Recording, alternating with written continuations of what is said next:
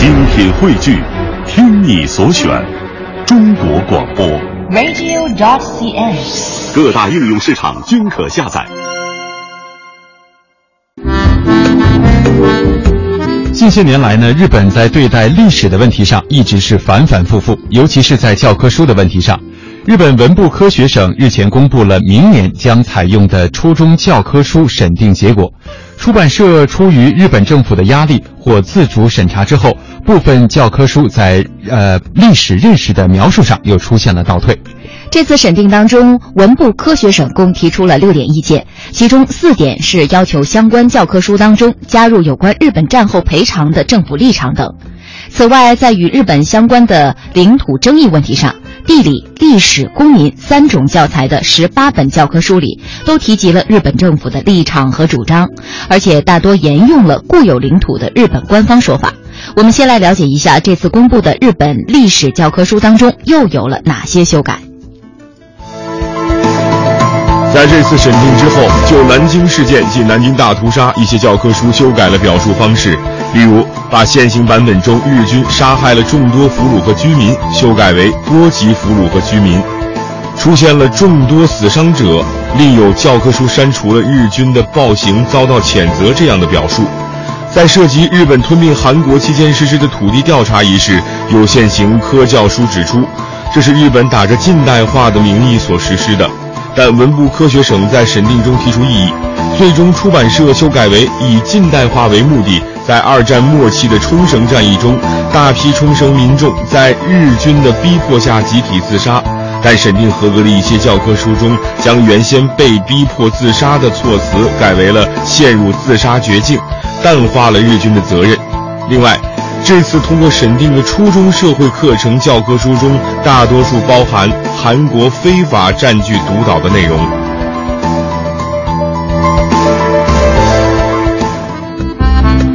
审定修改教科书的消息一出，相关国家立刻做出了反应。韩国政府已经发表了外交部发言人声明，强烈谴责日本政府审定通过进一步主张独岛、韩日争议岛屿日本成为主岛主权的初中历史教科书。明知会惹毛周边的国家，日本为何又再一次玩火？此举在国际社会上将又引起怎样的争端？接下来的时间，我们一起来听一听中央台记者王宇的报道。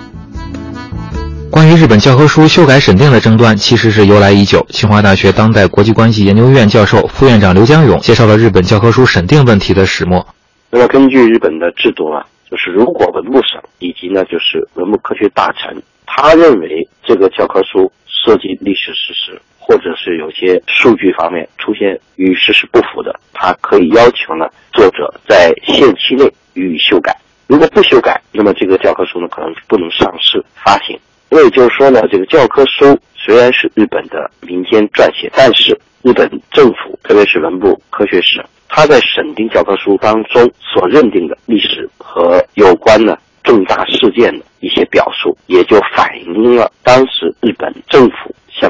的立场。二战之后早期，日本的教科书一度也客观记述了过去日本的战争暴行，但是随着日本右翼势力不断抬头，教科书审定修改的争端也连续不断。由于目前日本政府是右翼势力唱主角，这次的教科书修改自然又是一次倒退。那么这次呢，这个中学的啊相关的教科书，应该说呢，都明显突出了目前安倍内阁的政治色彩，因为安倍内阁他的这个文部科学大臣是安倍的心腹，所以呢，他的个人的历史观、战争观就会决定在这些问题上会采取什么样的表述。中国国际问题研究所研究员杨希宇分析说，日本右翼势力和右翼政府一再在教科书问题上不断倒退，其实是从自身的利益来出发。呃，日本的这个教科书修改呢，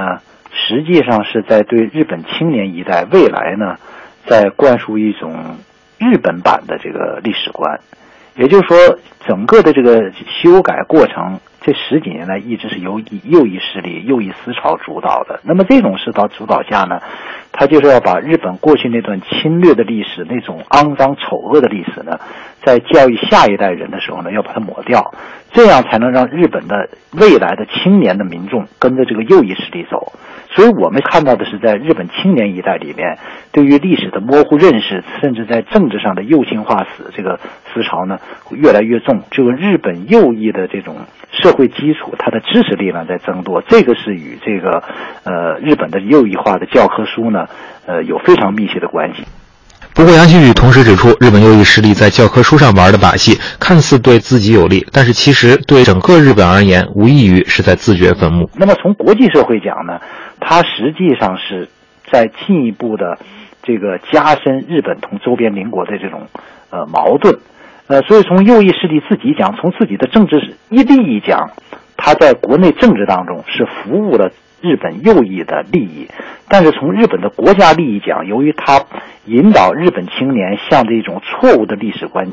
迈进，加深了日本同邻国的矛盾，因此对日本国家利益其实也是一种伤害。清华大学当代国际关系研究院教授、副院长刘江勇也认为，日本必须遵守自己的国际承诺，正视历史现实，避免在错误危险的道路上渐行渐远。日本教科书制度，这是它的内政，但是呢，涉及到有关。日本侵华战争以及呢对邻国的殖民统治当中的一些重要的历史事实，这些实际上已经涉及到日本和邻国的关系。因为有关这方面的表述，就不能完全说是日本的内政问题，特别是日本政府负责审定他的一些立场观点，那更应该遵守日本在国际上的承诺，日本和中国以及和韩国在过去所达成的共识。